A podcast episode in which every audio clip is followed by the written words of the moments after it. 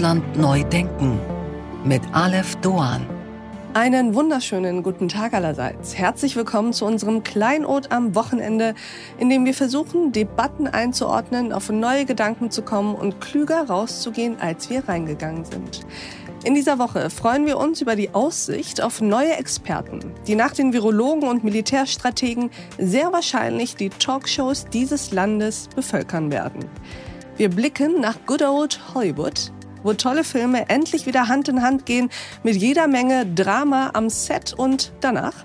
Und wir versuchen uns an einer Bildinterpretation. Es geht um die ehemalige Intendantin des RBB, Patricia Schlesinger, und ein Interview, das sie gegeben hat und vor allem um die Frage, wie sie sich nach all dem hat so fotografieren lassen können.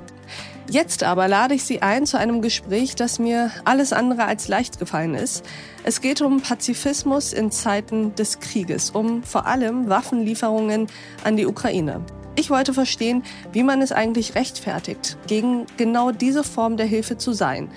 Ich bin gespannt, wie es Ihnen bei dieser Diskussion gehen wird. Meine Damen und Herren, Margot Käßmann. Mein Name ist Margot Käßmann. Ich bin Theologin, war in der evangelischen Kirche in Deutschland in verschiedenen Funktionen tätig und bin jetzt im Ruhestand, ohne mich zu langweilen, habe vier Töchter und sieben Enkelkinder. Und wir sind sehr froh, dass Sie bei uns sind im achten Tag. Wir wollen heute, Frau Käßmann, über Pazifismus in Zeiten des Krieges sprechen, über religiös begründeten Pazifismus. Können Sie sich eigentlich an eine Zeit erinnern, in der es Ihnen jemals hm, so schwer vorgekommen ist, sich für Pazifismus und gegen Waffenlieferungen auszusprechen? Nun muss ich mal sagen, das war die ganzen Jahre schwer. Ich habe das allererste Mal als 16-Jährige gegen den Vietnamkrieg in einem kleinen Dorf in den USA mit Mitschülern demonstriert und damals wurden wir auch schon ausgelacht und als naiv äh, bezeichnet. Kriege hat es seitdem leider immer wieder gegeben. Ähm, ich bin in Nord- und Südkorea gewesen, da ist auch nur Waffenstillstand und immer noch kein Frieden. Ich habe andere Gebiete und Flüchtlingslager in Afrika gesehen. Aber natürlich, dieser Krieg geht uns besonders nah, weil er uns so nahe ist. Mhm. Und gleichzeitig gibt es Krieg im Jemen jetzt seit sieben Jahren, in Syrien seit elf Jahren. Ja.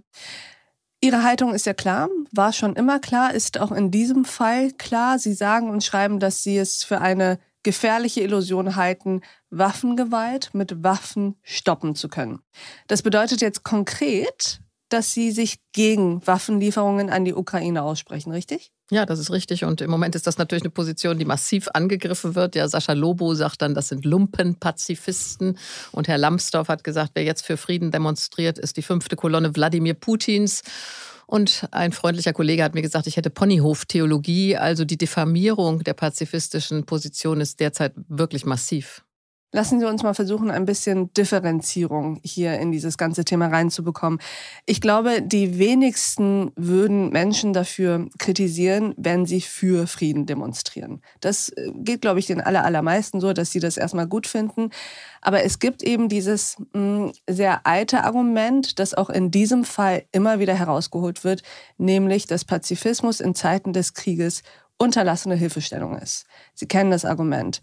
Wie hebeln Sie das aus oder wie gehen Sie damit um? Erstmal möchte ich sagen, dass Pazifistinnen und Pazifisten niemals sagen, sie können ihre Hände in Unschuld waschen und dass sie unschuldig sind, weil sie gegen Waffenlieferungen sind, sondern schuldig werden kann der Mensch durch Waffen und auch durch den Verzicht auf Waffen. Das ist sehr klar. Nur ist unsere Frage, äh, werden mehr Waffen Frieden schaffen? Mir wird dann gesagt, der Blutzoll, in Anführungsstrichen, ich finde schon das Wort furchtbar, muss ja. hochgetrieben werden, damit die Verhandlungsposition der Ukraine besser ist. Und das ist meine Frage. Muss nicht schneller Waffenstillstand das Ziel sein, meinetwegen durch eine UN Peacekeeping Force Gruppe oder anderes und dann können Verhandlungen stattfinden. Aber erstmal finde ich, müssen Waffen schweigen und wir nicht diesen Krieg verlängern durch mehr Waffen. Aber dieses Waffen müssen schweigen. Äh, da bin ich ganz bei Ihnen. Aber ist das nicht ein Appell, der sich in allererster Linie an den Angreifer richten muss? an Wladimir Putin und Russland. Also der Ukraine zu sagen, die Waffen müssen schweigen und daraus abzuleiten, dass Deutschland und andere Länder hm, keine Waffen an die Ukraine liefern. Ist das nicht der falsche Weg? Der Appell an den Frieden und äh, an den Waffenstillstand geht natürlich zuallererst an den Aggressor und den der ein friedliches Land überfallen hat. Und das ist Wladimir Putin und die russische Armee.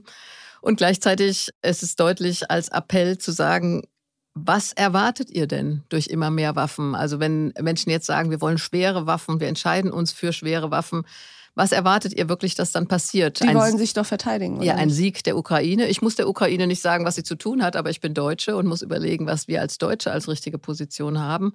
Wir haben 1941 Russland und die Ukraine überfallen und da wäre doch die Frage, könnte unsere Rolle nicht eine ganz andere sein, eine kräftige Rolle der Diplomatie, die versucht, beispielsweise Italien hat ja auch einen möglichen Plan entwickelt, solche Pläne umzusetzen, damit die Waffen schweigen? Oder muss unsere Rolle tatsächlich sein, auf großen Druck, das ist mir sehr klar, äh, Waffen zu liefern? Allein den Gedanken möchte ich mal in den Raum stellen.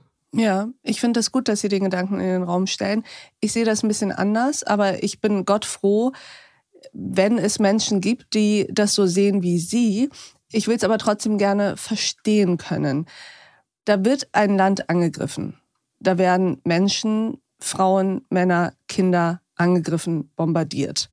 Diese Menschen sagen, wir wollen uns verteidigen, wir wollen uns nicht ergeben. Dafür brauchen wir Waffen, mehr als die, die wir hier haben. Könnt ihr, liebe Deutsche, liebe Briten, liebe Franzosen, wer auch immer, uns Hilfe leisten, indem ihr uns übrigens nicht selber Soldaten schickt, sondern uns helft, uns auszurüsten, damit wir uns verteidigen können. Jetzt müssen wir mal klar sagen, wenn wir Soldaten schicken würden, dann wäre es ein NATO-Bündnisfall.